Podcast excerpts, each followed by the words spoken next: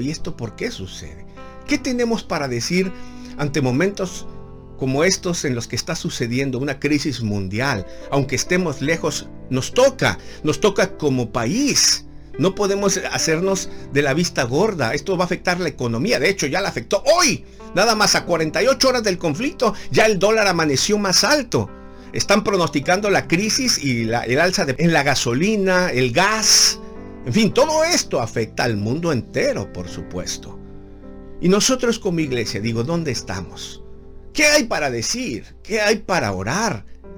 Más allá de que entendamos o no el conflicto, tengo cuatro palabras para compartirte ahora. Cuatro cosas que podemos hacer como iglesia para tener una posición Claro, somos la, sal de la tierra, la luz del mundo.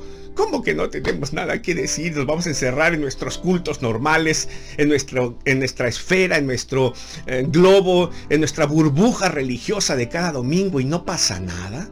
No lo puedo creer eso. Cuatro palabras para decirte. Están saliendo de Ucrania, hay 29 mil ya en Polonia. Se habla de más de 130 muertos civiles ya y la amenaza constante del líder soviético que dice, si alguien más se mete en este pleito, tenemos todo el arsenal nuclear para echarlo a andar. Y somos el segundo arsenal del mundo. Nosotros como iglesia, en lo espiritual, ¿cómo leemos esto?